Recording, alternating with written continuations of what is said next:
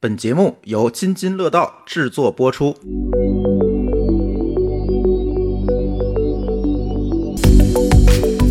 各位听友，大家好啊！这又是一期编码人生。嗯，这一期咱聊聊什么呀，小白？呃，大家可能都听说过，或者是没听说过，但是我个人觉得，其实对大家来说非常必要的一个话题就是技术影响力。这里问问题来了啊，什么叫技术影响力？呃，我觉得技术影响力很多时候对于大家意识到的，大家可能觉得说，哎，大 V，或者说大家很容易把技术影响力和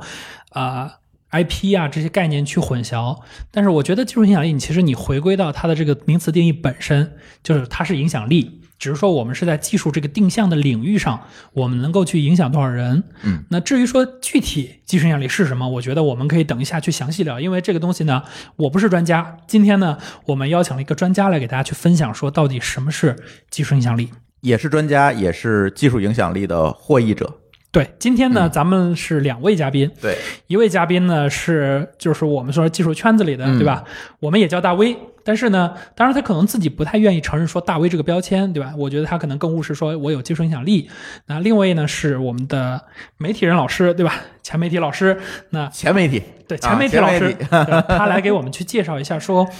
呃，影响力这个东西，因为。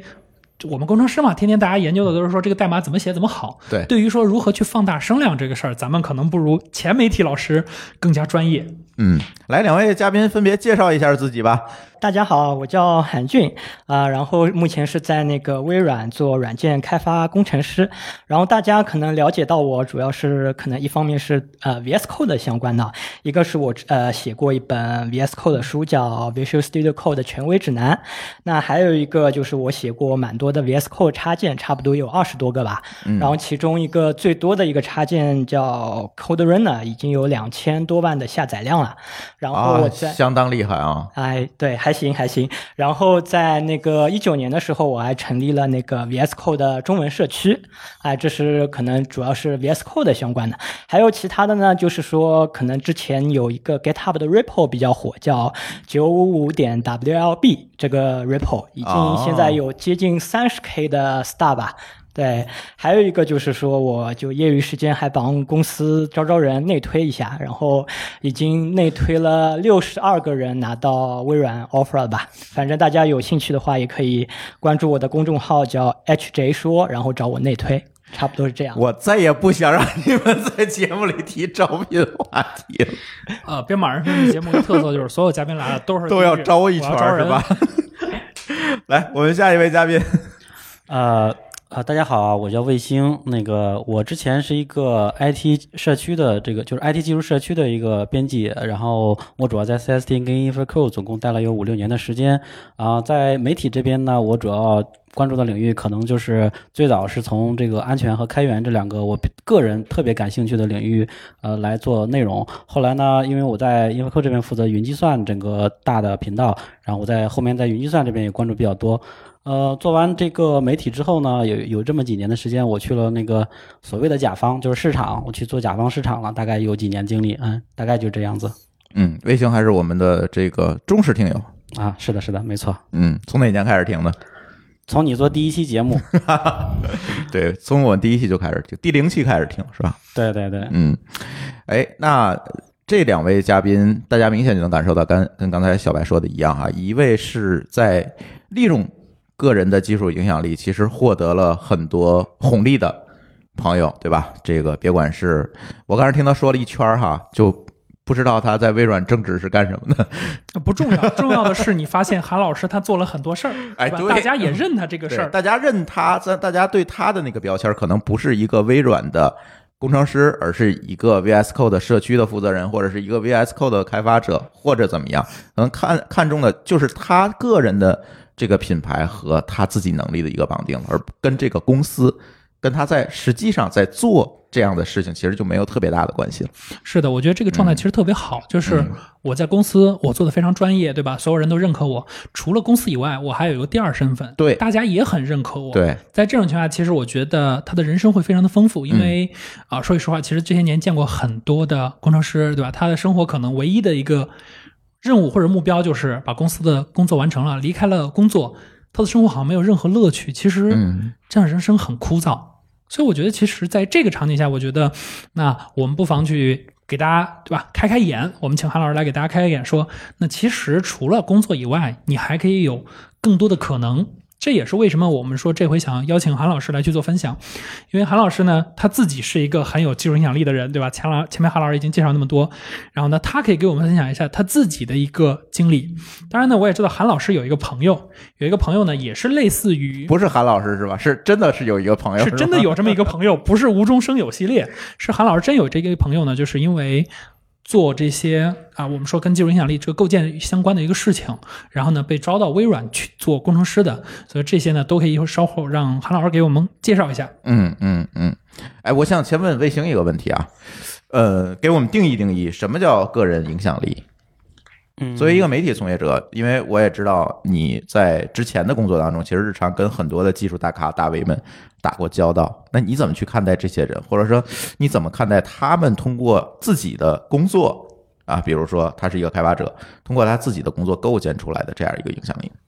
呃，我想从两个或者三个角度来描述一下这个个人影响力，因为它也不是一个呃有明确概念的一个大家都统一认识的什么业内的一个关键词。啊，首先第一个呢，我认为所谓的呃个人技术影响力，一定是有一个出圈的这种现象，就是说这个人，假设他是一个我我们我们随便举个例子哈，假设他是一个 Python 语言的高手，但是呢，它的影响力使得除了写 Python 这个语言的人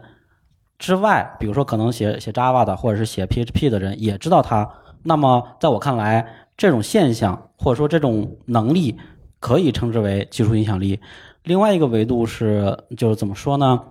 就这个人，呃，他出圈可能会有一个范围，就是所谓的技术影响力，你你还是局限在这个技术的圈层里边，呃，但是另外一个维度是什么呢？就是在传播的这个维度上，嗯就是你虽然是一个高手，虽然是一个大牛，但是呢，除了你们小组，或者是除了你们这个技术方向的人，别的人就是没有通过一个什么样的方式，比如说通过媒体的方式，或者是你通过，我相信很多程序员喜欢做这个 side project，对吧？然后没事儿我就参与一个什么开源项目，然后这个层级的影响力，不是不是那个我们常规意义上理解的，呃，通过媒体啊，通过别的什么渠道，它是通过一个自身的努力啊、呃自身的工作、自身的技巧获得的大多数人的认同，而这个多多数人可能不一定是这个技术领域的，有可能就是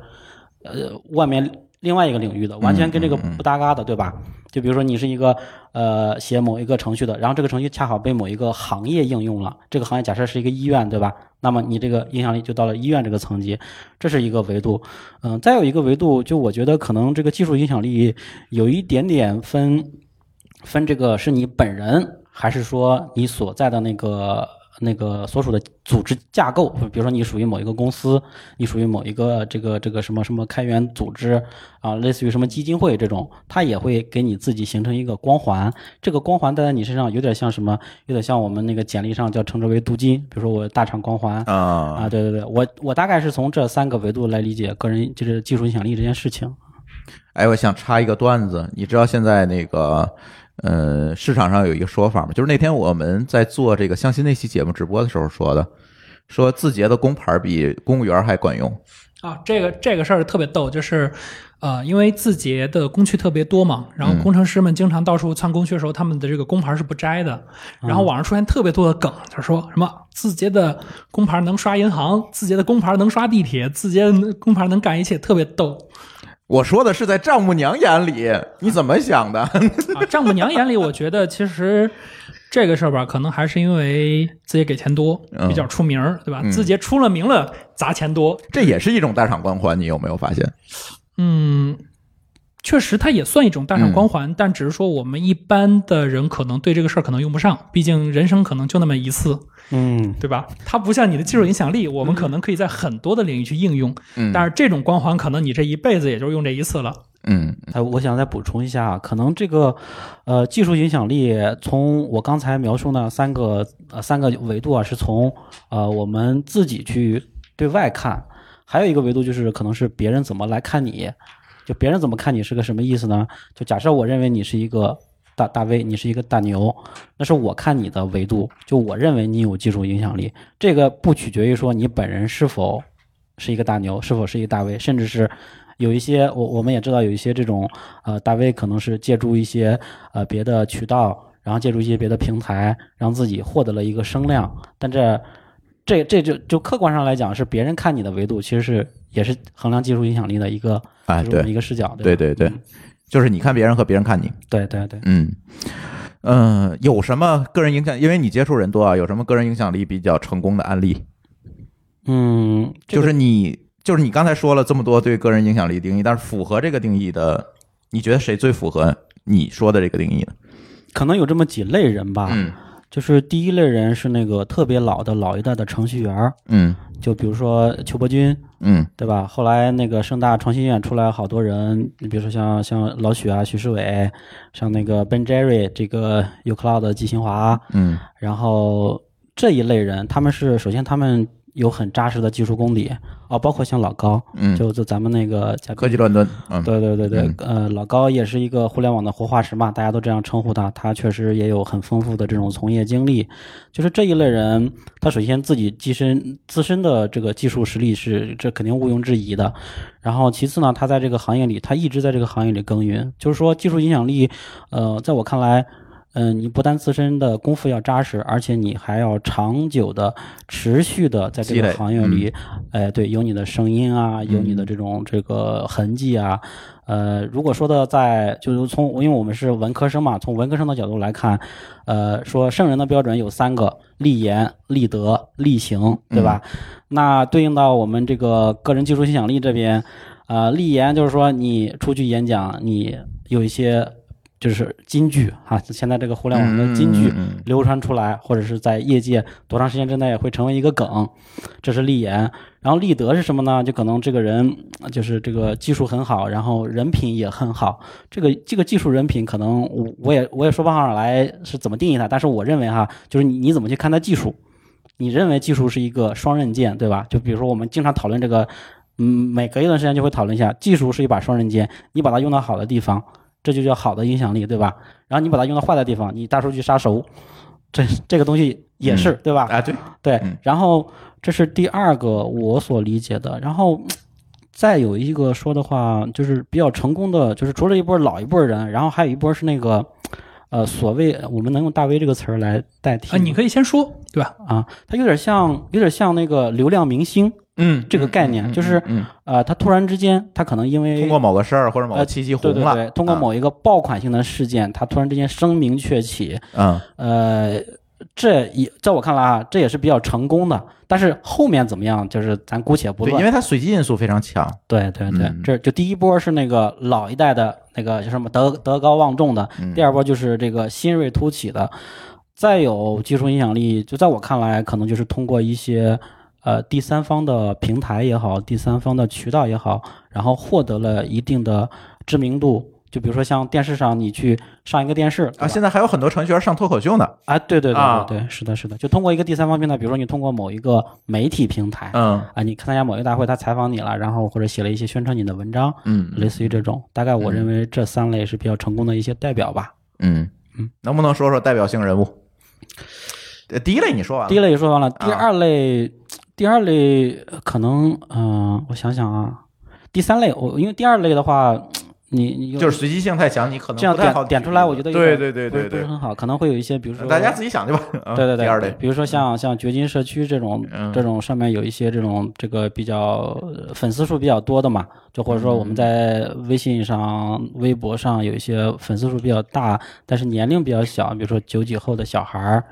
在我看来是小孩儿哈。嗯嗯、第三类的话，嗯，第三类可能会大厂的人比较多一些。因为，呃，从我做媒体的经历来讲，我早些年有一些大厂，他们是有这个类似于呃 KPI，呃，在内部如果要晋升，呃，比如说你要 P 级升 P 级的时候，啊，对对，他要考核这个，他有，这个维度，啊对对它会考核你是否在某些技术大会上做过什么什么演主题演讲，还得是主题演讲，对对对，对吧？这一类可能大厂的人就不好点名了嘛，就是大概啊大家也都知道那些人，对吧？嗯常出来刷脸的啊，点完名咱后面节目没法录了是吧？啊对对对，点完节目可能就要被封杀了，对吧？我我觉得只是我们分类嘛，因为你要点名的话，可能人会很多嘛，对吧？我们就分类，大概是这么几类人或者这种方式，大家也都也都能能想起来是哪些。那你觉得这个技术影响力是应该我是一个提前策划的过程，还是我一个嗯自然而然的一个过程？理论上讲，它它它的诞生是一个自然而然的过程，嗯但是呢，到后续到后续这个所有人，嗯，尤其是一些组织开始重视这件事情的时候，它就会变成一个呃需要人为去呃，就像就什么人靠衣裳马靠鞍，酒香需要去包装的。对对，酒嗯香也怕巷子深，因为确实有这个需求。就比如说我们公司想招人，然后呢，你想招人，人家高手人来不来？你去九八五、二幺幺去校招，人家学生凭什么到你这来？对呀、对吧？嗯那你说我得做我的影响力，让人知道说我的技术在业界里边研究这个啊，至少我在产业界我是很很很厉害的，哎，这样的话才有这个需求。嗯，那韩俊，你当时能够说一直到今天能够建立自己的这种个人影响力，而且做的会非常好，你觉得你当时有一个提前的策划，我就我就想去做一个。嗯，行业里的这个大 V，咱就姑且按大 V 这这个去叫法去去说，其实跟大 V 还是有很大的不一样的哈，这不是一个公域上的这个事情。所以你当时是有这么这么样一个规划，才决定去做一二三，比如我去写书，我去贡献插件儿，我我去在社区去做一些事情，还是说你是先做这些事情，最后发现这是一个结果？嗯，我觉得一开始并没有一个非常长远的规划，嗯。主要是我个人的话，主要是更多可能是以兴趣开始驱动，然后不断的、呃去探索，然后把这些一些领域给都探索到了。可能大家都是程序员嘛，可能知道广度优先搜索和深度优先搜索嘛。可能我就是先进行了一波广度优先搜索，嗯然后发现，哎，在可能我其实大家知道我可能更多的是因为我在 VS Code 怎么怎么样，那其实我其他东西也也尝试过，哎，最后发现，哎，VS Code 这边哎比较好，我就去深度的去挖掘。那一开始可能，呃，我最一开始毕业可能只是一个普通的 CRUD boy 嘛，然后也尝试过一些其他东西，但是好像也没特别特别大家了解到。那我一开始就是后来就是到大概一五一六年一六年的时候嘛，一五年的时候 VS Code 出来了，然后一六年我就开始写 VS Code 插件，哎，结果发现哎写了几个插件，特别有个比较大家可能用的多一些的 Code Runner，哎，大家就用的比较多。但是呢，那个时候其实可能还没有什人什么人知道我，对，因为我那个时候只是在写插件，嗯，写啊写啊，不停的写。对，因为大家在用这个插件的时候，可能很难关注到这个作者是谁。对对对，嗯后来我就哎尝试进行一些改变，嗯感觉一个就是说，可能写插件，可能写十个啊或者二十个啊也没那么难，然后就是维护起来其实蛮痛苦的，大家应该嗯都有这种、这种感觉对对吧？写一一开百二八原则嘛，一开始百分之二十时间完成了百分之八十甚至更多的功呃功能，但是后面要很多时间来维护填坑。哎，后来我想，哎，是不是转变一下？就是说，哎，是不是我自己可以把我的一些不管是 VS Code 啊，或者写插件的一些经验分享出来？那我以并不是说我自己来写插件，我呃把它以文章啊，或者说我在技术大会分享的形式给大家。这样的话，我比如说影响到一百个人，就算每个人写一个，也是一百个插件，对吧？那我自己再怎么写，写一百个肯定很可能能写到，但是很难维护。哎，后来就是从写 VS Code 插件，我就变呃开始变成在知乎上或者那个那个那个公众号上进行一些输出，可能是视频啊、文章，而且在这个。阶段，我其实也也采用了一个先广度后深度的一个方法，就是说，其实这种自媒体或者说那个写文章的平台有很多，其实我一开始可能尝试了十几个，其实我会呃观察一下，我同样一篇文章一文多发嘛，然后一篇文章我发十几个平台，来看看阅读量和效果。怎么样？哎，后来发现我可能我这个文章的调性啊，或者怎么样，比较适合知乎和这和公众号上面的阅读量比较多。那么因为呃，可能其他平台虽然可能是复制粘贴嘛，但维护起来也比较麻烦。我就主要还是 focus on 在这个公众号和那个知乎的平台，哎，就不停的写啊写啊，发现就是哎，知乎现在有七万多粉丝了，公众号那个 VS Code 玩转 VS Code 公众号有五万多粉丝，就这样呃就积累出来了。对，其实嗯这这又到了一个阶段，我去我去文章上的一些输出。那接下来就有更多的一些大会啊，找到我在可能什么 JS conference 啊、Donet conference 啊，可能开个玩笑，就好像除了 PHP conference，各种大会都找到我，就十几个大会都都做过演讲吧。对，主要可能讲讲 VS Code 啊或者呃 JSTS 相关的一些技术。对，然后再然后就是再进一步的，就可能这个还是我一个人在玩，我一个人在那个做输出嘛。后来想着，哎，是不是可以更多人在在一起玩？后来在一九年我就成立了那个 VS Code 的中文社区。其实我呃，像去年。搞了十几场的活动嘛，其实我基本都是在幕后，就是找讲师啊什么的，就不是我来讲了，就是我拉了一个群体，有一堆讲师，大家来讲，后面有志愿者啊，我主要变成幕后的可能说组织者啊或者怎么样的，再到后来去年出了本书嘛，就是这样，就是有一个比较完整的一个循序渐进的一个成长的一个过程。卫星，你有没有发现他做的这条路？我我相信他可能对媒介啊，对这种传播可能不是说特别了解，他毕竟是学 是个理科生，是吧？但是从文科生角度，你有没有发现他做的所有的事情其实是切合了传播学上的一些理论的？对对对，基本上基本上就是那种典型的从冷媒介到热媒介这么一个过程。对对，韩老师这个经历特别有意思，也特别典型，就是怎么样把影响力呃从从大到从小到大的，然后循序的去放大。对对，循序放大的。然后正好这我也有两个问题想问一下韩老师，就第一个问题就是您当时写那个，我记得呃 VS 这个刚出来的时候，也大家都觉得啊有那么多的 IDE 了，我们为什么还要用这样一个 IDE？然后而且是微软的，大家就知道微软的那个那个那个比较比较重的那个，你当时还是点 net 啊，我点 net 之后了哈，就觉得会会觉得比较重。呃，你当时写这个那些插件的动机是什么？就是你自己要用吗？呃，对的，啊、首首先我问一下，你你说的是 VS Code 对吧？V VS Code 和 VS 是两不是个东西。VS Studio 是不是，就是 VS Code，因为它推出这个这个这个 IDE 的时候，其实很晚了，而且业界有很多啊，别的、对对别的，对。对，啊，对对对，是的，一个就是说，呃，先先回答，就是说，其实我个人在微软很少写 .NET，所以我不是 Visual Studio IDE 的这个粉丝。嗯嗯。我在微软其实写，大家可能以为微微软大多数人写写 .NET 比较多，但其实 anyway 我们组其实在我我微软的可能一三年毕业到现在已经八年了，我很多的都是非 .NET 技术站，写过近两年的 PHP，然后 Python 也写过，Java 也写过，啊。什么最近 Scala 也写过一点，然后什么当然最多的我写的 JSTS 比较多，所以说 我在那个时候有个情况，一六年就是那段时间正好在写 Python、写 PHP，、然后那个时候我就有一个需求，就是说，哎，我想我对 Python、PHP 没那么熟嘛，是不是有一个工具我能很快的呃运行我的 PHP 或者和或者 Python 的代码啊，然后然后我那个时候已经开始逐步用 VS Code 了，然后我发现那个时候好像没有一个比较好的，它本身没有这个功能嘛，对对然后也没有什么比较好的插件来实现这个功能。特别有有有一个需求，我是希望它比如说一个 PHP 或者 Python 代码几百行，我想跑其中的十几行的代码。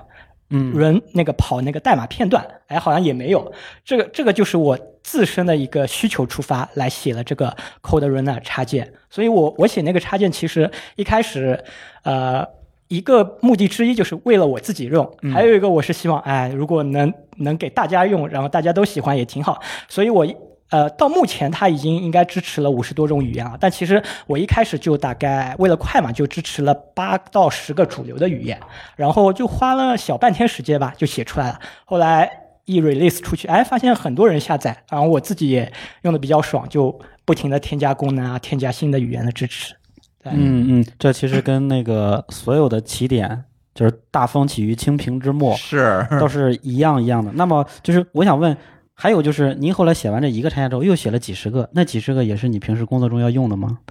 呃，有些是呃，因为可能有些在公司的一些项目只是一些 internal 的项目嘛，可能就就感觉写了就自己的那种怎么就是说自豪感或者那种、啊 OK 呃成就感啊、嗯。成就感就很小。哎。然后我发现写 VS Code 插件方呃会有很多人来用，这个成就感我觉得是比较大的一个驱动力在当时，所以我那个时候就有些是自己的需求，还有一些我可能去呃 VS Code 的 GitHub issue 上看，哎哪些功能他们没有做到那个 ID 呃它那个编辑器本身里面，我去我去把呃它作为一个插件来实现。嗯，就有点有点像那个 Stack Overflow 上面的热心答题的答主，发现你这个问题 OK，来我帮你解决。哎，对对，是的，对，那我们说完韩老师自己的经历，其实就像我刚才说的，因为韩老师呢，他有一个很很有意思的朋友，我觉得这个朋友的经历呢，也是一个很有意思点，因哎，为、你为什么对他朋友这么感兴趣？因为我一直觉得啊，那个事儿，我一直觉得它不是真的，就是你很难想象说有一个人就是因为做了这么一件事儿就被招进去了。但是韩老师呢，刚刚跟我确认了，确实有这么一回事儿。对，我也有点好奇啊，就是大部分你如果是在开源项目里边，你贡献代码，可能他会把你加成 commit，这就就不是加成那个叫 con 叫那啊个叫，maintainer maintainer，对对对，嗯啊，我可以说一说，其实对这个朋友，其实我们认识很久了。其实他和我都是一三年校招，他叫吕鹏啊，可能因呃国内的有一些开发者应该会了解到。然后他和我都是一三年校招进微软上海的，微软闵行对。然后在一五年的时候，VS Code 不是刚呃 release 嘛，然后差不多是一五年年底、一六年年初有可以大家可以开始写插件了。它是呃比较早的，可能说最早一批开始就是开开开发那个 VS Code 插件的人。然后那个时候他开发了一个 Ruby 插件，然后写的非常不错，然后这个就成为了他去 VS Code 团队的一个敲门砖。哦，对，而且这个，而他的运气可能说运气呢，或者说他实力也比较好，就是说，其实，在同时啊，就是一六年年初，呃，有另外一个外国人也在开发一个 Ruby 插件。但是呢，他没有吕鹏写的快，可能吕鹏比他就早发布了那么一两天，然后他就抢占了一个先机，然后成为他加入 VS Code 的团队的一个敲门砖。对手速还是很重要的。是的，是的，所以就是我一般写插件也是就可能一两天，这个你抢第一个第一啊个是非常重要的。对对对对其实除了他还加入 VS Code 团队的还有几个人也是因为插件进去的，因为他还好算是等于说从微软插件进去，我总听着这么可怕。就他是从微软上海转到微软西雅图嘛，嗯还有其他两个，一个就一个是那个 VS Code Python 插件的一个作者，啊他其实也是一开始个人开发的，然后后来写的比较好，下载量那个几百万上千万了吧，后来呃微软把它招进来，也是招到 VS Code 组，然后这个 VS Code 起来那个时候，正好 Python 也是非常火对对嗯，然后这个插件也变成微软官方的了。啊。对，是的，还有一个应该也是因为插件的原因，他做了一个比较好的 Git 的插件，叫 GitLens。这个我用过，嗯他是 GitLens 插件的作者，对，然后他现在也是到了那个呃 VS Code 的团队。对，嗯其实你看，微软很喜欢从自己的这个生态的开发者当中招一波人进去，官方干活儿，对吧？我觉得这个事儿其实包括和我们去聊开源项目一样，其实现在大家已经开始很习惯于说，我通过我的生态的贡献者去招人这件事儿。包括我们看到，其实像泰迪 B，其实他们在做这个事儿上做的是。非常专业，他们就是从数据库的这个 maintainer 里面去招人、发工资来去做继续维护。其实现在这个事儿已经好像变成了说，一个业界的一个共识，就是我要去从我的这个项目的周边生态上去挖一些人过来。嗯对我觉得这个事儿其实是一个很典型的一个，呃，算是技术影响力也好，还是技术能力也好的一个实证。就是我们过去说，我们大家很多时候做的事儿，可能都是企业内的，对吧？我们做 internal 的事情，那这个事儿其实不外显，别人不知道你能做什么事儿，不是别人不知道你做了什么事儿，不是别人不知道你的能力是怎么样的。但是你可能你通过去做插件也好，你可能你去做一些啊传道啊布道的这样的一些工作也好，能够让企业发现说，哦，他对于我的这个生态是有贡献价值的。现在呢，可能企业会想说，哎，这哥们儿是一时兴起他干了，那我可能我把他招进来，他可能可以专职的去为我做这个事儿。是是是，对，这个其实我这这个招人，如果能招这样的人，其实是很稳的，因为其实大家知道，就是说现在大家面试嘛，其实更多的很很多就刷 Lit Code 越来越卷，以前可能我。我毕业的时候，可能刷个一百道已经比较多了。然后现在一听什么都四五百道更多的。然后如果只是靠 LeetCode 刷呃刷的比较多招进来人，其实并不一定是能满足就是企业的这个招聘需求。如果这个人他是因为自己有一些开源项目或者其他的一些技技术影响力，其实在面试面试之前已经证明了他其实不管是从那个技术能力啊，或者说 soft skill 等等，这样然后再通过面试啊招进来，他这个这个成不管是成功率还是稳定性，就这个人的能力还是相对能比较靠谱的。能因为你已经通过前置的工作把这把你自己已经证明掉了。啊，是的，是的，相当于是经过了一个实习阶段，对吧？哎，对对而且这个实习的结果又很好去量化，对比如下载量，比如说你有多少人去关注你等等这些。对对，所以嗯也很多大厂也是喜欢招实习转正的嘛，实习嗯三个月转正，这样有有三个月的接触期比较靠谱。嗯，对，就这就是类类似于实习的，已经之前了解过他到底是什么样的人。对是，我觉得其实现现在大厂特别喜欢这种的，很多程度很多程度上是我们现在呃现在很多程度上是我们现在真的去发现说，呃呃我们去刷题这个事儿。它其实真不产生价值，它很多时候是一个筛选标准。而我们如果真的把技术影响力给做起来了，其实很多时候就像别人问我说：“你怎么去找工作？”我说：“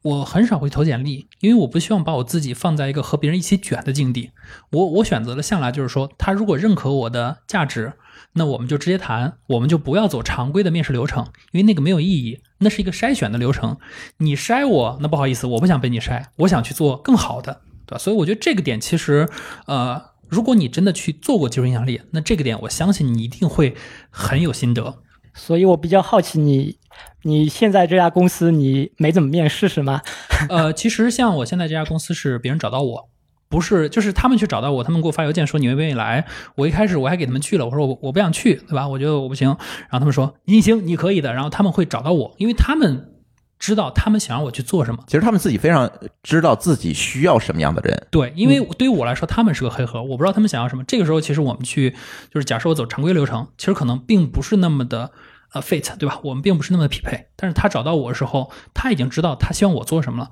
那我们再去沟通整个流程，其实是非常开心的。我们整个的面试流程基本上大家就是在聊，呃，对一个事情的看法。我们反而是对于说整个过程中常规的那些算法题之类的，纯粹就是走一过场。就是作为过场说明说这个事儿你确实干了，你确实能干就行了，就不会像可能比如说很多人面试说，哎呦怎么上来就是 let's Code 又是简单的又是难的，在这各种刷。我基本上就是每轮就是一道题，一道题，然后剩下我们就再聊一些别的事情。所以我觉得这些其实是对于说你个人也好，还是对于说公司也好，其实都是一个好事儿。对于个人来说呢，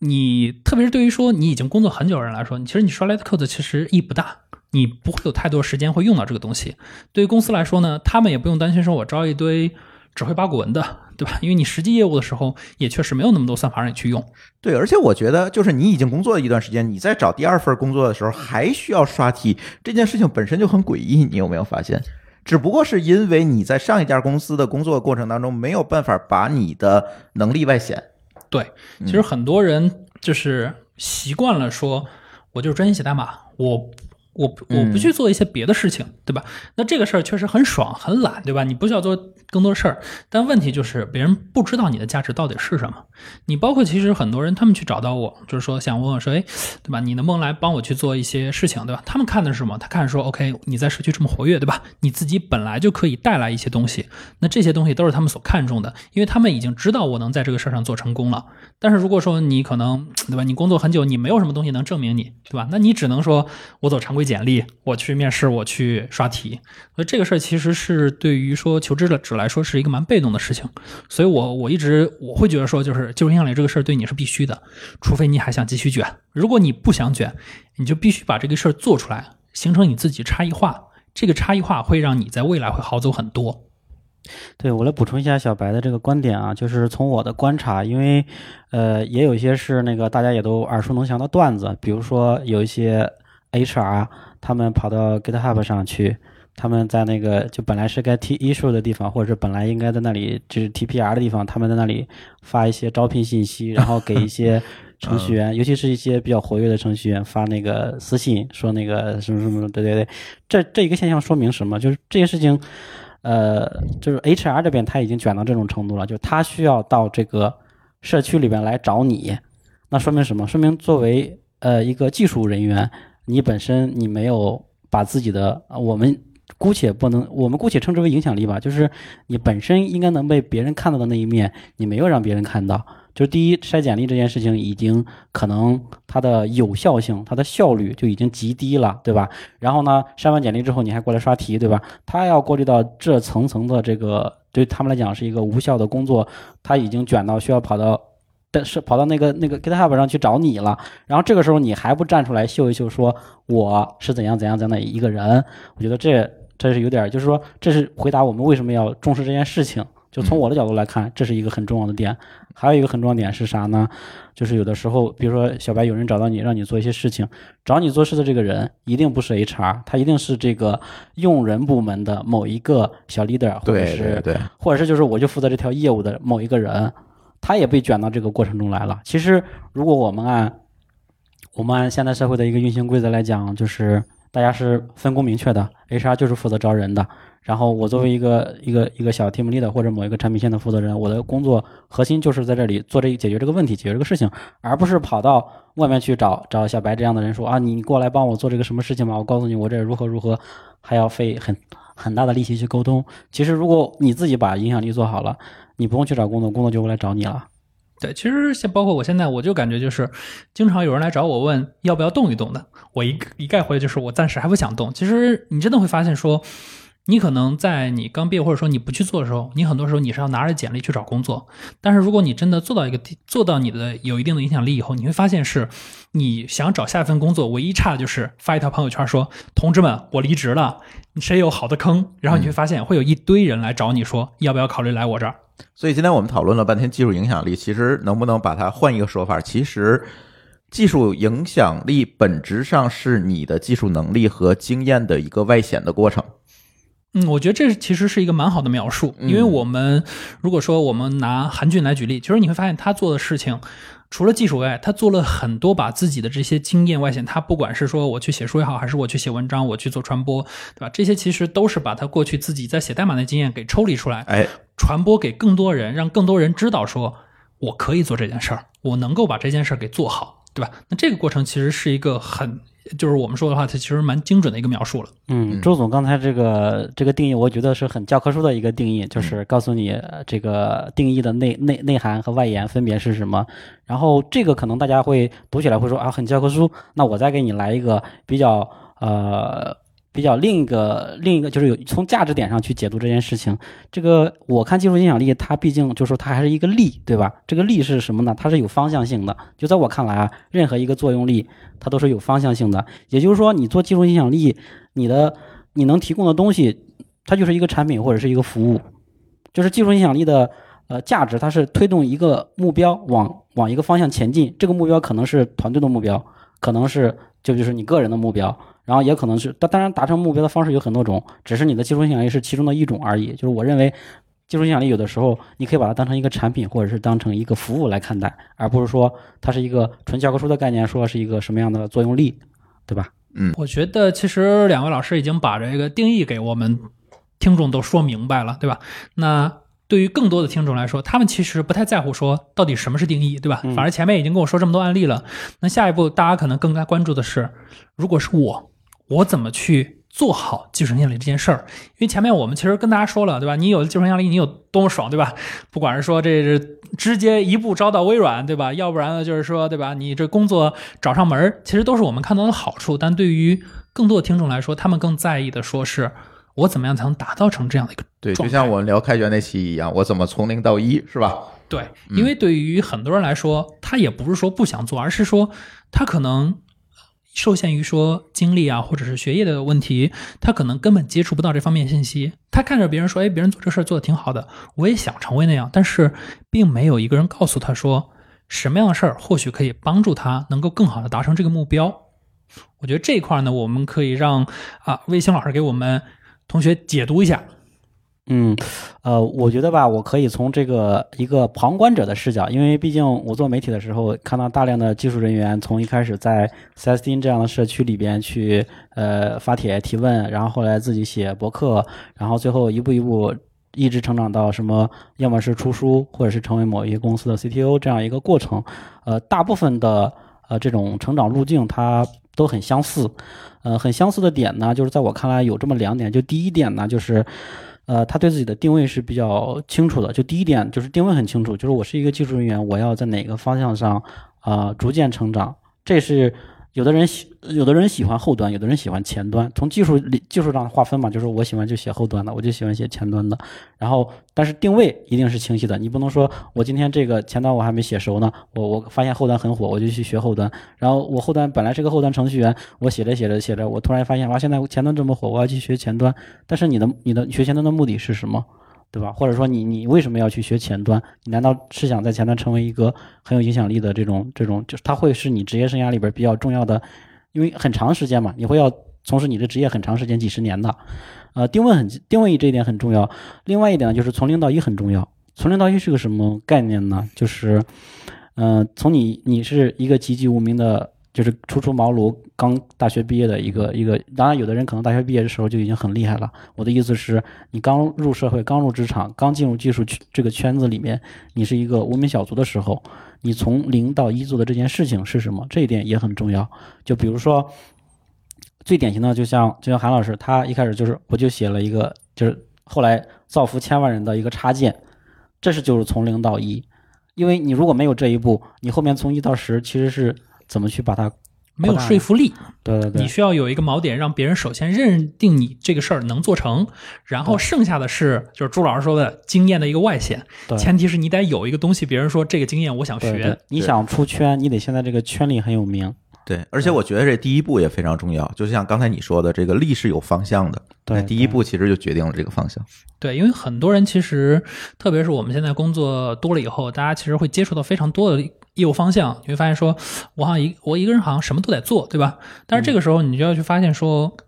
什么都得做是工作的本身，哎，对，但是工作本身不意味着它就要变成你的一个技术影响力的方向，你还是应该找到你自己想要去做的那个方向。甚至你假设你的工作是呃你的技术站是后端的，但你就对前端很感兴趣，你可以业余时间玩 side project 呀，是的，对吧？假以时日，你真的在 side project 上做的很很棒了，那你的技术影响力没准就在那个地方，对吧？是的，你比如像我就是这样，对吧？你看我毕竟是做运维出身的，然后后面呢是靠前端火起来的一个人。嗯，对，无心插柳。有的时候确实是这样，呃，而且建立影响力真的跟个人兴趣的关系非常大。如果这件事情你没有兴趣的话，你其实是很难非常持续和持久的去输出的。对，因为其实对于做技术影响这技术影响力这件事儿来讲的话，其实最难的就是零到一这个阶段，因为这个时候往往你是拿不到任何的回馈的，你很容易因为这个事儿没有任何回馈，然后就弃坑了。那这个时候你就会发现，很多人可能就是在不断的从零到一。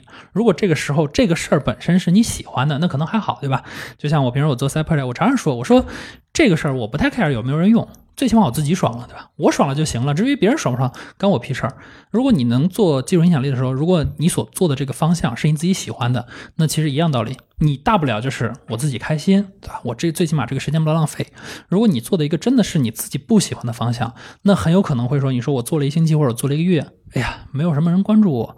这事儿是不是不能干啊？可能偏偏就是，如果你再坚持一天，可能这事儿就成了。对对但是就这临门一脚，你给退了，就很惨。对对，我想说，真的是兴趣非常重要。就像我最一开始在做 VS Code 插件嘛，然后那个时候有一次，那个时候已经有一定用户量了，Code Runner 我记得，然后是我发了一个版，发现哎那一版出现了一个大 bug，有很大的 regression，然后我然后一发之后啊，就很多人可能一下子就已经有两三个 issue 开到我的 GitHub 上了，那个时候可能已经晚上十一点多了，我那个时候就赶紧已经准备睡觉了嘛，赶紧就拿再打开笔记本去修，然后修到可能一两点，然后再重新 release，然后再再去睡觉。然后但那个时候呢，就算像因为是那个项目是我的，真的是一个兴趣，所以说我修到把这个去修这个代码，再去重新发版，哎。并没有觉得很困，第二天我还是照常的起床去上班，哎，觉得这个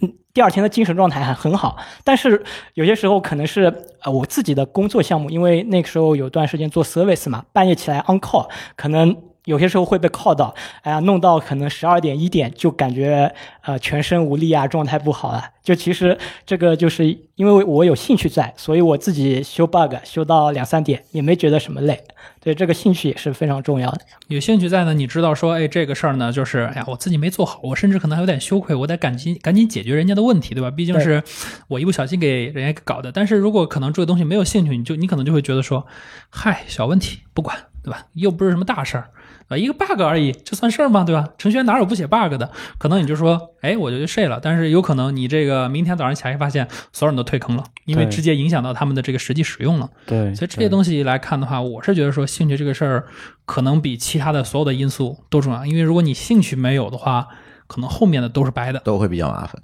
嗯，对。技技术影响力这边，其实大家现在比较关注的还有一个很重要的原因，是因为，呃，社交网络火了以后啊，社交网络以后，呃，大家在会发现一个现象，就是一个人出名，一个人火起来，相对来说比以前要容易了，因为在呃，社交媒体应该在我们这个媒体界会成为第五媒体，第一媒体、第二媒体，第一媒体可能大家都很少知道，从第二媒体这个报纸，第三媒体广告，然后广播，一直到后面到第五媒体的时候，互联网被称为当时被称为第四媒体嘛，第五媒体就社交网络来的时候，大家会发现一个人要出名，可能就是一个爆款就足够了，所以就造成一个现象，大家过度关注到。呃，从一到十，或者是从一到一百，甚至从一百到一千、一万这个过程，反而前面就忽略了。也就是说，如果我们想打造一个人的个人影响力，呃，他有的确有很多方法。就像你做市场营销，像我，当然我现在是之之前做了几年市场嘛，它会有些方法论。这个方法论都是一些呃固定的东西，谁上来谁都会干。呃，但是呢，你如果没有前面那个零到一的那个积累，或者说你那个积累不够深的话，其实后面是很难持续的。嗯，是的，我想补充一下，其实我觉得可能大家知道我，可能应该是从一九年开始更多的了解到我，就这两年。但其实我做 VS Code 或者其他相关，其实差不多是一六年才开始，一六年一直开始写写写写了二十多个插件，到到一九年。然后才一九年开始逐步的做自媒体，写一些文章，在大会上弄。那个时候可能才是说从一到十，从一到一百。那其实前面的三年都是从零到一开始一个积累的过程。对吧？大家想想，韩老师都干了三年，这三年做了冷板凳，对吧？你要想想，你要是没兴趣，你能不能做这三年冷板凳对啊？，再有一个，我觉得复利是非常重要的，嗯，哎，复利这词儿都用烂了，到处但是确实是复利。你个人影响力的积累是一个典型的一个复利积累的过程。或者说换句话说，技术影响力从从我这个媒体从业的角度来讲，就我看这个问题，我还是认为你要有足够的深度，它并不是说对对对，当你有了足够的深度，你才会在这个传播上有一个广度嘛。嗯嗯，对，尤其技术更多的大家，你你非常平常、非常普通的东西，大家都知道。只有在某一个深度上，可能大家不知道。哎，当用到这个技术的时候，哦，他会知道谁更熟悉，应该去找谁。我可以举一个例子来证明这件事情，而且这个例子是所有人，几乎你不是做技术的，你也知道这个事情，就是大刘，就那个刘慈欣写《三体》那个人，他。他写，他其实写科幻小说写了好久好久了。如果你是科幻迷的话，你会知道，从八十年代那些呃科幻杂志开始，然后刘慈欣就会不断的去，就是一个文艺青年的姿态在这里写写科幻小说，写了几十年，一直到《三体》拿了那个奖之后，那那个我们可以从传媒的角度，或者是从媒体角度认为它是一个引爆点，对吧？引爆点之后，大家以为它这个出了一个圈，对吧？但是它后面还有一个坑出更大圈的事件，就是《流浪地球》这个电影，是，对吧？你我们仔细来观察一下这个现象，就很明显，它前面有有几十年的积累，后面才有了拿了这个雨果奖，然后电影被翻拍，然后又又那么对吧？盛况空前的一个票房，啊，所以这个我突然想，我突然你听你说的，我突然想起来一个那个，就是，啊、我们说现在大家都比较喜欢去找这个有趣的灵魂嘛，那这个爆点是这个有趣的灵魂，但是能不能把这个人留下来，就靠你前面的积累。对我可能发现你说，哎，你这个人爆点了，我对吧？我说你这篇文章写的不错，那我可能我会下意识说，我去看，哎，这个人之前在做什么？如果他发现，哎，这个人之前一片空白，那可能就此就没了，对吧？我也就没有什么 act 下一步的 action。但如果我发现说这个人这个事儿做得很好，我一去翻说，哎，他这个人之前做还做了很多很好的事情，那可能你会觉得说，那这个人可能真的值得我去关注一下。很多时候我们说，如果完全依靠爆点，其实你是很难去说在这样的一个事情上去创建影响力，因为爆点你不可能一直追到，没有人能一直抓爆点，除了迷蒙。对吧？但是你总是抓爆点的这种，很容易被干掉，因为你 非常容易自爆，是吗？对，因为你在利用大家的情绪，对，对吧？你你总是利用大家情绪，情绪总是会被消耗完的。啊、咪蒙这是另外一个话题，但是咪蒙这个这个也是一个特别有意思的现象，就是从媒体的角度啊，你我们是怎么看看咪蒙？其实我们觉得这个东西是没有任何技术含量的，就是从技术上讲，它真的没有什么技术含量，无非就是人性的那几个弱点嘛，你抓住了，你就反复去挑逗就好了。只不过是你需要做构思一个巧妙的，就像写剧本一样，你写一个很巧妙的剧情，然后把这个戏剧的冲突性做得足够大，持续的做这样同一件事情。嗯，但这件事情它是不可取的，就是从从我们做个人技术影响力来讲，这绝对是不可取的。对，因为你的个人技术影响力是一个跟随你终生的事情，对，它不像咪蒙，它是跟你个人绑定的，不是跟你公众号绑定的。对咪蒙呢，它其实它本名也不叫这个，对吧？它咪蒙它这个公众号挂掉，人家该照样该开课开课。其实刚才是吴阳老师说的时候，我突然想起来，就是其实咪蒙这个事儿，从某种意义上，它其实也是一个。呃，技术影响力的一个印证，只是说他放在他这儿可能叫个人影响力。就是咪蒙，他这个号被封了以后，他去开课了，他去教别人怎么写这种文章，对吧？他一直在不断的去挑逗别人，他一直一直在证明说我可以做这个事儿。然后后面大家就说信他说好，他这个人确实可以做。然后人家后面就开课说我要去教你们做这个事情，对吧？对当然开课这个事儿我们不论，但至少我们说可以看到他通过他的这个不断的输出，让大家认可说他确实有这个能力把这个事儿给做出来。嗯，小白说的这个，就像我们刚才一开始提的那个技术的双刃剑，就是我们把它用到好的一面，它是这样的一个结果，我们是认为这是有影响力；我们把它用到大数据杀熟，我们把它用到利用人性的弱点，如何如何去做营销，这也是坦白讲，从如果我们纯讨论学术上说这是不是影响力，那当然是了，只不过是这是一个我们需要摒弃掉的一个做法，是好的还是坏的对对嗯对，特别是这个事儿跟你个人挂钩的时候，千万不要去没事儿挑逗人情，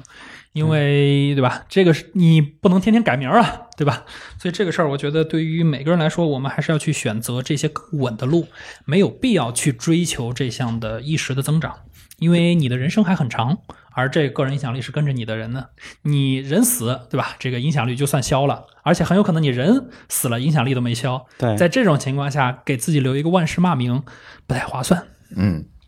那是不是可以给大家一些具体的建议？现在如果想从头开始建立自己的个人影响力的话，应该做什么呢？其实有很多种方法，是吧？写文章也好，对啊，想写插件儿也好，贡献开源项目也好，嗯，大家觉得怎么样一个途径更适合大家从零到一的去做这件事儿我？觉得韩老师可以先来聊一下，因为他从一个技术人员角度，就至少从一个资深的技术从业者的角度来讲，他认为哪些事情做出来是他比较认可最有影响效的力，对对他会比较认可这种影响力。嗯嗯嗯嗯，我主要说几点吧，就是几个，一个可能就是说你有自己的开发自己的 side in 呃 side project，那就比如说我的例子，其实我呃其他也开发过一些，但是就是说比较成功的就是 VS Code 的插件嘛，然后当然其实呃我觉得就是说这个过程啊，就是。还是一样的，就是我前面提到的，先广度优先搜索，再深度优先搜索。嗯嗯我其实也可能开发过一些小程序啊、网站啊，或者什么样的一个前端后端的项目啊，但是我都尝试了一把，最后发现还是 VS Code 的插件，哎，我开得到的发起来反馈最多，对，得到反馈最多，然后我就在 VS Code 插件这个领域去深挖。对。其实别的方式其实你也试过，对对，是的，是的，嗯。只是可能不适合韩老师，所以最终呢，塑造成了我们现在看到的 VS Code 中文社区的韩老师。啊，是是，嗯所以啊你的建议是让大家都试一试。对，我觉得嗯。都试一试，就不同的广度都试一试。一个就是说，呃，比如说，呃，你做项目的上面，你就是呃不同的平台啊、不同的技术站啊的方向去试一试。还有一个就是说，再站得高一点嘛，你并你要做技术影响力，并不一定你真的要 coding 做一个 project 出来。是是，你可以把你的技术作为文章、作为视频、作为等等等分享出来。像我的话，可能其实我相对比较懒，懒得做视频，因为你技术方向可能比较多的，你你输出就是非 coding 的输出，可能是视频，一个是文字嘛。对对对那，视频又要可能写一些脚本，要去录。我最烦的是后面后期去后期剪辑，我是特别懒的，嗯所以大家可以看到我更多的是做那个呃，就是文章类的，在知乎上公众号上。然后你可以看到我的公众号和知乎的文章也是基本没排版的，我主要是可能以以内容更多，内容制胜。对对，对然后这块的话，你也可以，我前面说到不同的平台都试一试嘛。那我我的文章的调性可能比较适合公众号和知乎上面的，嗯对，这是一个尝试的过程。当当然，大家也可以看看，哎，有些人比较喜欢呃做视频，因为我我也知道有些人做技术视频，他就他就纯录，然后几乎不剪，就加一加一个 title，然后播出去，有些也也是有效果的。当然，如果你剪辑能力比较好，比较爱花时间，也可以，对吧？嗯，而且我觉得各个媒介都有自己的生命周期，在这个生命周期里面，在当下什么样一个媒介能够给你带来最大的一个促进，其实也是有道道。对对，这个话题我我其实一直就是想说，呃，如果去做技术影响力，因为呃市市面上啊，市面上有各个媒体平台，然后各个这种呃也可能不能称之为媒体平台的，比如说像问答社区这种，像知乎之类的，呃，他们也有意去去捧一些作者啊，去扶持一些对去嗯造一些星啊。呃，在这个过程中，就我认为你做技术影响力，就韩老师刚才讲的那些，其实都是从呃做完了从零到一之后，要做从一到十的这个尝试。但这个尝试呢，就仅限于就韩老师的经历说，我的精力不够，或者说我有一些东西我不想再去花我的时间。然后这些后面的事情，其实应该交给更专业的团队去做，哎对吧？比如说你交给媒体啊，交给一些其他第三方啊，呃，我可能会总结一些比较比较小的 tips 吧，就是我我认为有一些比较呃可以。呃，从简单到复杂的一些方式可以供大家参考。嗯，就首先在我们看来最简单的，就比如说我是文科生，我觉得最简单就写文章啊。哎，对，什么也不需要。对你，嗯你只需要你只需要把你的东西写成博客，写成什么这个能能在就至少做至少你写的跟你的这个技术领域有关的 SEO 优化做好的，你那个文章在那里十年二十年，只要它没有被删掉，当有一个人来搜某一个东西，找到你，正好你解决了他的问题的时候，你的影响力就在他的心里埋下了种子。嗯，这是第一点。但是呢，我又接触过很多程序员，发现他们特别讨厌写文章，说你这个写文章对我来说太难了，对不对？但是这个因为写作本身是需要被训练。写作本身，对对对，它是一个经过一个训练的过程，嗯，而且有的时候，说坦白讲啊，我觉得有些程序员写的那不叫文章，叫文档。文档，甚至有的连文 那叫档，笔记。对，连文档都有的都算不上，因为你要考虑一下你的受众，嗯，就是你考虑你的受众是谁，以及你的这个受众，他看到你的这些呃留下来的，就是圣因圣人立言立德立行，你你要立言，然后别人看到的形式是什么，我们也要紧跟形式，对吧？以前问答社区火的时候，我们跑上去回帖子，然后博客火的时候，我们去写博客，然后视频火的时候，就有人做视频。做视频，对，如果未来某一个时间，呃，哪个哪个东西火了，你就去做它，比如说做直播。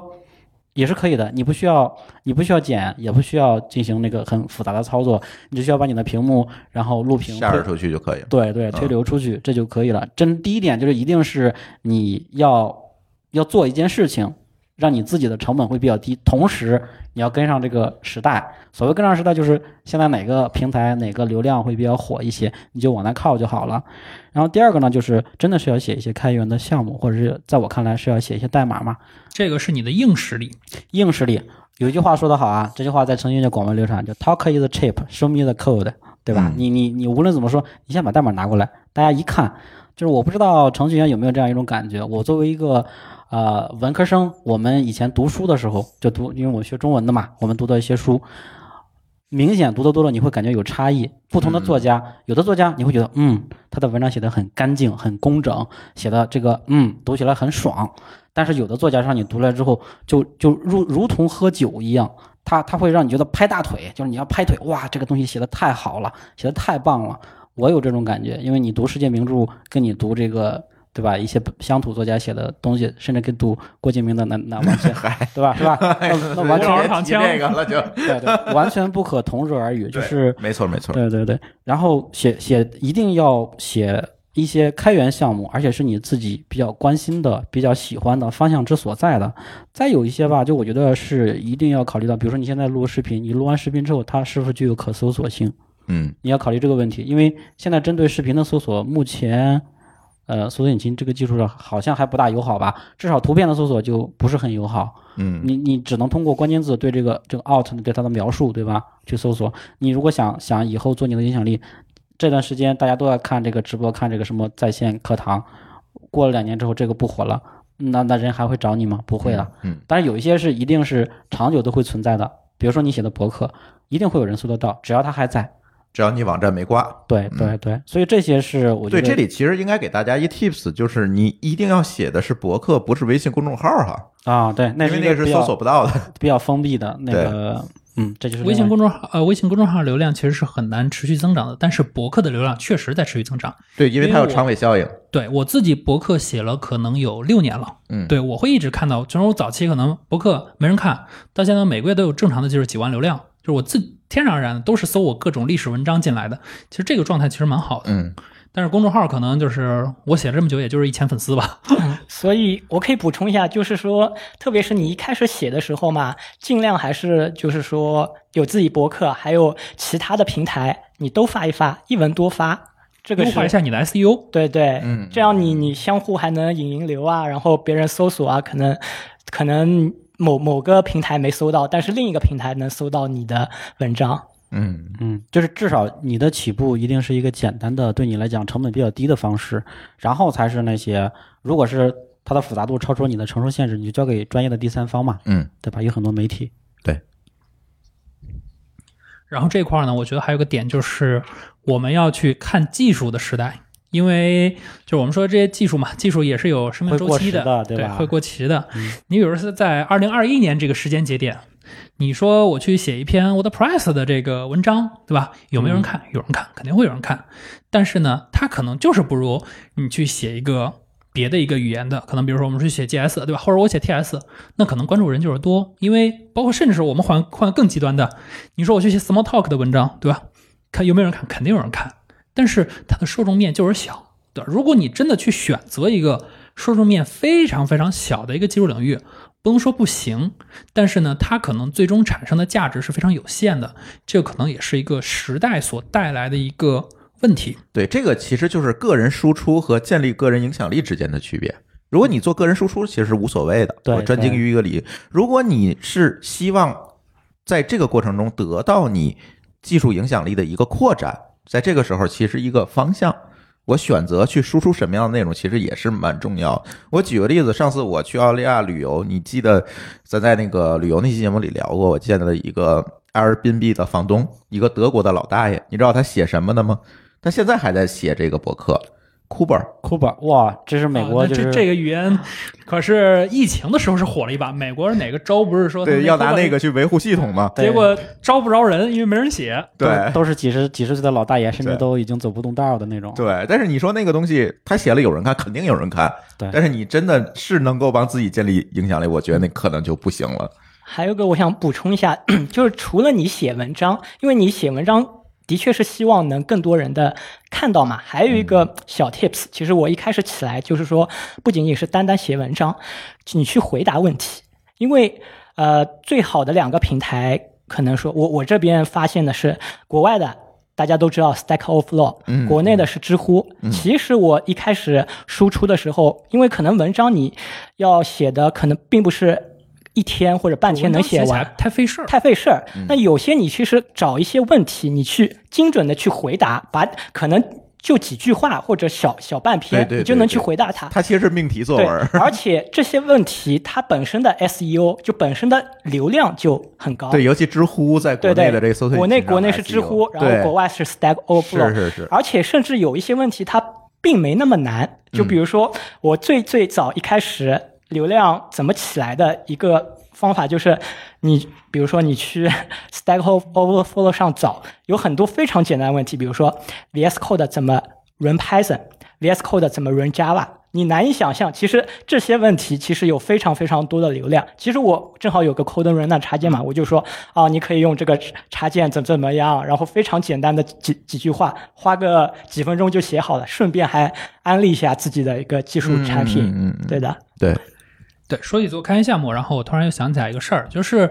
做开源项目呢，很多人其实是没什么灵感的，就是说，哎，我也想做这个事儿，我也想去硬实力，但是我好像不知道我该做什么。其实这个对于很多人来说就是缺灵感嘛。然后我提供一个视角，就是因为我平时呢，我经常会跨很多技术站去看各种各样语言，包括项目之间的差异。那这个时候我发现其实有一个很有意思，就是你会发现在不同的编程语言之间，它里面其实有非常多的 gap 的，而这些 gap 其实对于每一个人来说。你都是一个很好的一个机会。举个例子，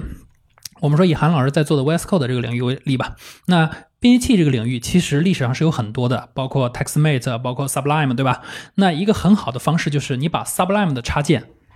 migrate 到 VS Code，你迁移过来，你提供一个迁移，这其实是一个很好方式。第一，你可以让过去在使用那些插件的人。马上变成你在这个新的平台上用户。第二呢，你也是在补充这个平台上的一个空白，而不是在和大家去做一些很同质化的东西在内卷。所以这块呢，我觉得其实呃想扣一下，我们之前有一个有一个想要请的嘉宾，但是因为一些行程原因他没来的，就是说郭书玉，对吧？郭大喵。然后呢，他做的就是他在 Flutter 上面去做了很多 demo，对吧？他可能就是把之前他做安卓的项目，然后呢迁移到 Flutter 上，提供了这样一个 demo。那对于说学安卓的人，然后他有想迁移到 Flutter 的时候，他可以直接从那个项目直接迁移到这边来说，其实是非常好的。包括我自己，其实有些时候我也就会在想说，呃，如果我想要去在某一个领域，我想去做一些事儿的时候，我就会去看，在他这个同样领域，在过去大家都在做什么。你比如说，举个最简单的例子。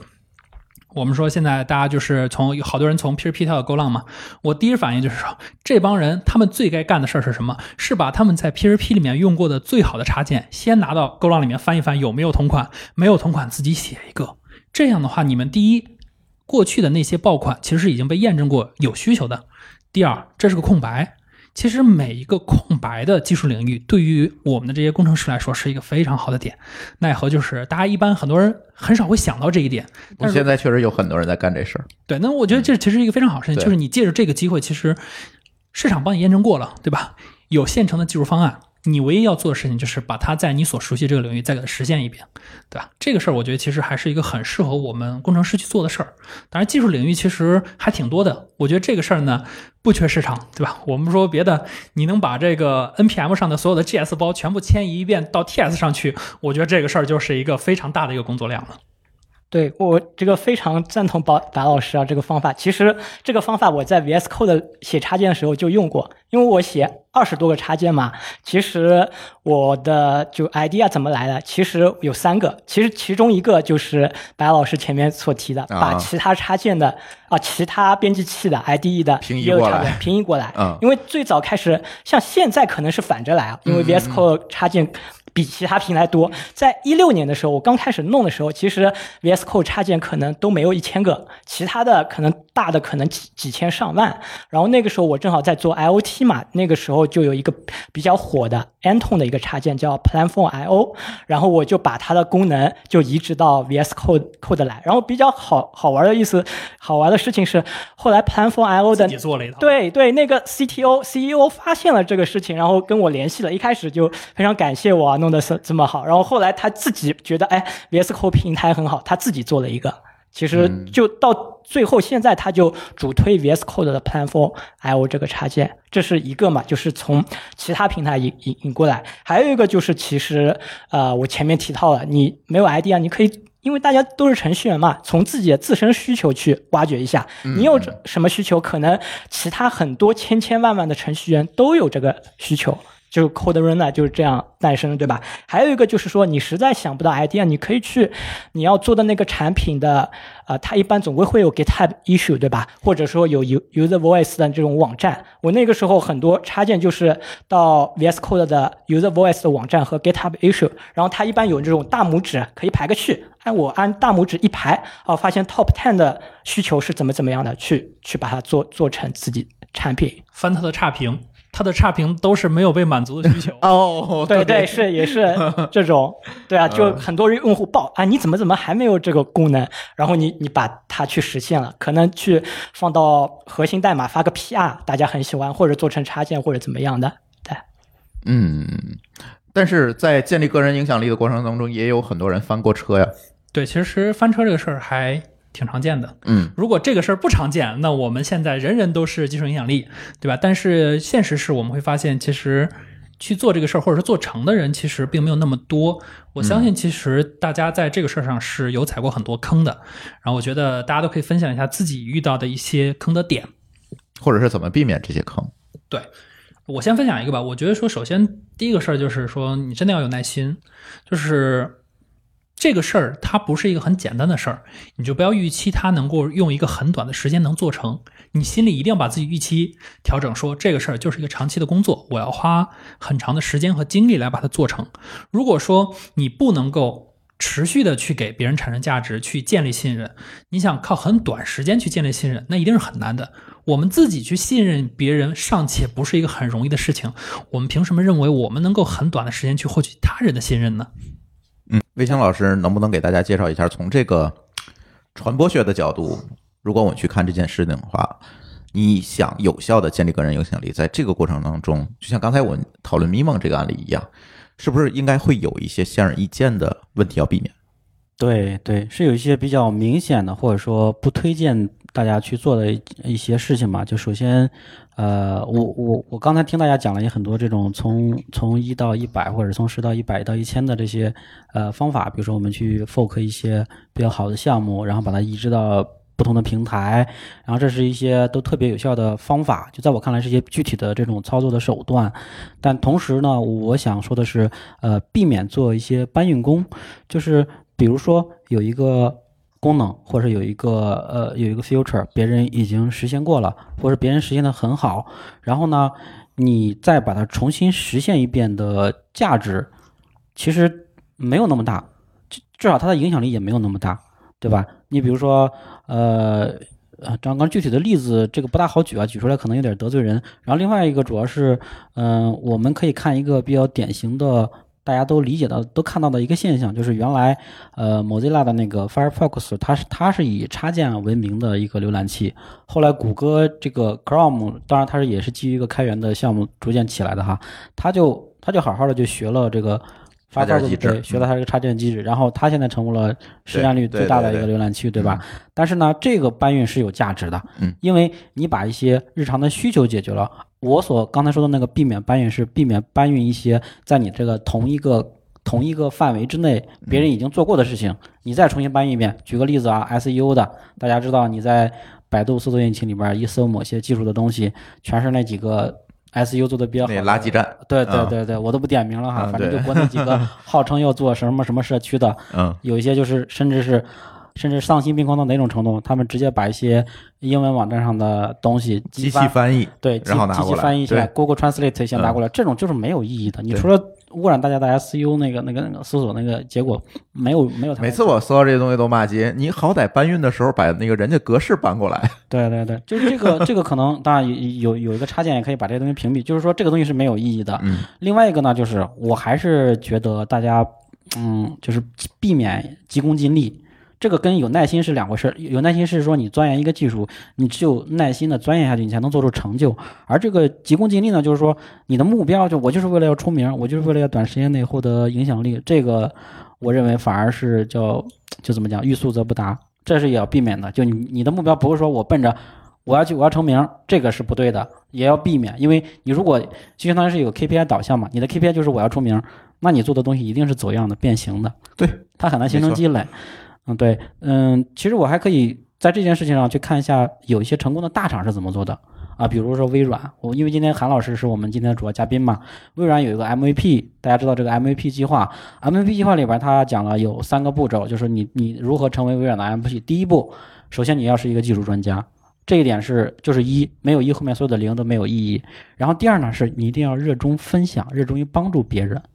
这一点是很重要的。什么热衷分享、热衷帮助别人，就是你只有这样才能才能获得别人的认可嘛，别人才会才会认同你。其实我觉得做的所有的那些工作，呃，一个本质的出发点就是你自己有这个需求。对对对，比如说我写博客，我写了一些什么东西，我会记录下一些我日常中解决一些小机械问题啊，家里边的家电维修啊，或者是就凡此种种，只要你有这个需求，你把它记下来，有哪天你忘了，你回过头来自己再看，你你这一点就是你有这个用这个模式 run 起来，它才可持续，反而反而用别的就是说我就为了，嗯我们也知道很多回答啊，你去问它全是 copy 的某一个，全是 copy 的某一个，自己都没有验证过那个结案那个那个答案反而还是错的。所以这种就完全没有意义。现在大量的这样的内容充斥在互联网上。对对，嗯对我给魏老师补充一下，就是他刚才说搬运工这个事儿，让我想起来，就是齐白石，对吧？齐白石老人他补说过一句话，他说：“学我者生，似我者死。”你如果是学了别人的东西，你说这个事儿好，我加以改进，那这个事儿是大家欢迎的。但是你说你原样抄过来没有意义，最终只会死。我觉得，呃，如果说我们说话不够严谨，对吧？或者说我们不够有影响力，我觉得齐白石老人家他的这句话，大家应该是能够更认可。对嗯，对，甚至你可以放眼看一看，咱们讲国内这些这些比较牛的互联网公司，然后比较牛的产品和业务，你出海，你可以到国际舞台上跟人比一比啊。除了除了我们看到字节那边有一个 TikTok，其他的能出去的，能在国际舞台上，就是说你做一个很棒的产品服务，国际人家承认你的，对吧？这东西它不是说你急功近利能做到的，它真的就是积累出来的。对对对，这个出海真的出海，我觉得咱可以单独拎一个话题出来了。这个程序员的这个出海，或者叫嗯软件产品的出海，其实是挺大的一个话题。这个事儿现在可是一产业啊，那不是说我们今天聊着聊着就能顺嘴给聊完的。没错没错。其实我们举这个例的意思是说啥呢？就是所谓的个人影响力，你要经得住考验，无论是无论是时间的考验，还是说外面大环境这个的考验，对吧？是是得立得住。对，嗯嗯，啊，我就啊，我来说一下，可能在构建这个技术影响力的这个过程中的要避的坑吧。我可能主要说一点，就是说，你一定要心态要好，因为随着你的影响力越来，一开始你影响力不怎么大，可能没没什么认识你，然后没人会评论你，或者说怎么样你，其实都无所谓，对吧？随着你影响力越来越大，越来越多认识你，你就会收到一些呃不好的一些 feedback。其实黑粉儿，哎，可能是黑粉儿，也可能是不一定是针对你人，针对你的产品。所以，但是你的心态一定要好。最一开始，可能我只是写 V 呃做产品的时候，VS Code 插件，举例子，那可能大家不知道背后这个名字，嗯、人是韩俊，但是他可能用的不爽。其实，比如说，就算 Code 人呢写的再这么好，可能有一些 corner case 没没考虑到，可能更多情况是他自己环境没搭好，自己机器有问题，他可能马上就会在那个插件市场上给你打个一分，或者最低一到五星嘛，打个一星，然后可能打打个一星，你也不知道是谁，他也没留言，或者说留言说啊这个这个不 work，然后就就是非常非常不友好的一个，可能我其实看到不少人就是插件市场其他人他自己发布插件，然后被别人打了一星，他很急，然后马上回复哎呀怎么怎么样，然后这个其实我觉得大家一定要就是说放稳自己的心态，不要被这个零星的一星啊或者不好的那个这个评论给给对，给影响你继续去发展你的这个产品或者影响力的一个一个过程。还有一个，其实就是除了它打星的话，还有可能说，因为你这个是开源的嘛，它或者说你是一个开源的产品或者是文章，它可能会有一些不好的、不是很友好的评论或者说提问。就是说，他开个 issue 啊，你这个用的太差了，呃，做的太不好了，这个应该怎么用啊？然后你不要把自己的心态给搞坏，或者说你写了一篇文章，他就想杠你一下，可能你你写了个呃一千字、几百字的，总归可能有一些纰漏或者什么，不一定是纰漏，就是他有些就是有网上你你这个 page view 上去了，你你一篇文章有几万个 page view，的确会遇到很多这样的杠精，可能是就是你的黑粉，或者说他正好也不是你的粉丝。黑粉是正好遇到了你这篇文章，他就去杠一下或者去黑一下怎么样？还有的就是可能你粉丝多了，你可能几万、十几万粉了，又有黑粉，其实很正常。其实我我也有时候会刷到黑粉，就反正他的那个点非常怪，我也不知道为什么想要黑你，可能是因为酸了，比如说我。比如说内推了六十多个人拿到微软 offer 是赚点小钱是吧？对他可能觉得酸了，然后找你去黑了一下，或者说我做的那个什么什么插件功能不太好或者什么，他也去总归能挑挑刺啊，或者说不好的地方。然后你这个时候呢，一定要放平心态，不要被这种黑粉所打倒。他只是言语上呃说你几句，你就我我是了解到有一些人他可能做自媒体或者什么，他技术其实不错，然后因为有一些黑粉啊或者什么样的，他就逐渐了停止了他的产品或哎，这种。挺多的。对这个真的的，我觉得嗯非常非常可惜。对对对对，不要千万不要被这个外界的这些黑粉啊，或者不友好的，有可能是黑粉，有可能只是看到这个文章或者产品的负面的评论所嗯影响。嗯呃，这里我想化用我们之前知道一句话，就是我们常说有一句话叫“呃，被误解是表达者的宿命”，对吧？那对于我们来说，就是被打差评是我们做产品人的宿命也是我们做播客人的宿命。啊！大家其实只要你再去产出内容，一定会有喜欢你的人和不喜欢你的对人。对对，如果说你所有人都喜欢你，那你可能只有是你只可能是一种东西，那就是钱，没有人不喜欢钱。对，但是只要是你不是钱，那大概率总会有人喜欢你和不喜欢你。你只要去支持那些让喜欢你的人更喜欢你，至于那些不喜欢你的人，就让他们随风去吧，不用太过于在意。或者你反过来思考，你有黑粉了，甚至于有很多黑粉，说明你厉害了。你厉害了，你红了，对啊，这也可以就是呼应到我们刚才提到那个 m i m o 的这件事情嘛，就是 m i m o 其实他他会巧妙的利用这些东西，就比如说那些攻击你的黑粉，他可能就是就像我们其实技术圈里边这个风气很不好啊，比如说老有人喜欢引战。啊，对吧？关于什么谁是最好的语言，哪个 IDE 是最好的，哪个现在框架是最牛的，这种事情没有意义，因为你你你这个东西能产生什么价值给到别人呢？所以这件事情 也是我觉得，你如果真的想做个人影响力，你尽量不要去做这一方面，要跟人非要争个是非，或者说非要去引战，通过这种引战的方式让自己报得大名的这种做法。这个事儿可能会让短时获得流量，但它是你长期下来埋的一个坑，可能会在未来给你引爆掉。我觉得其实我们把呃坑也好，还有这些路线也好，包括韩老师也讲了一些自己的经历，其实我们把我们能讲的东西，其实都已经告诉大家。反正都摆在大家眼前了。对对我们能够说的就是，无非就是我们自己的一些感受。至于说你能不能真正的去构建你自己技术音量，其实还看你自己，对吧？我们说的再多，你只要说我不干，对吧？那这个事儿还是白的。你只有自己去努力，说，哎，我一点点去把这个事儿做起来，慢慢的这个东西自然而然就是你的了。如果说你不去做，对吧？或者你三天打鱼两天晒网，那这个东西没有也是一个非常正常的事情。更重要的还是大家自己去动手去做，现在开始去把这个事情开始做起来，然后慢慢的在未来的某一个时间的节点上，你可能突然发现，哎，原来有这么多人相信我，原来有这么多人认可我。那个时候，你说，那你可能真的就很开心，你会说，哎呀，我的技术影响力已经建成了，大家真的现在开始去认可我了。对，对你可以，我我觉得应该你要有想做这一方面事情的同学啊，大家应该先扪心自问两个问题，就是第一个问题是我对这个东西是否足够热爱吗？哎，对。第二个问题是嗯，我能足够长时间的坚持下去吗？对还有我再最后补充一点，就是很多事情你要第一步先迈起来，just do it，对先不要想太多。比如先在我们评论区里报名参加我们编码人生的节目，当我们的嘉宾来就是第一步。对我们嗯其实很期待能够和大家去多聊一聊，对特别是你有想法、有故事，那欢迎你参与到我们的录音当中，来和大家分享你的故事。因为大家发现我们每一期节目其实都有嘉宾，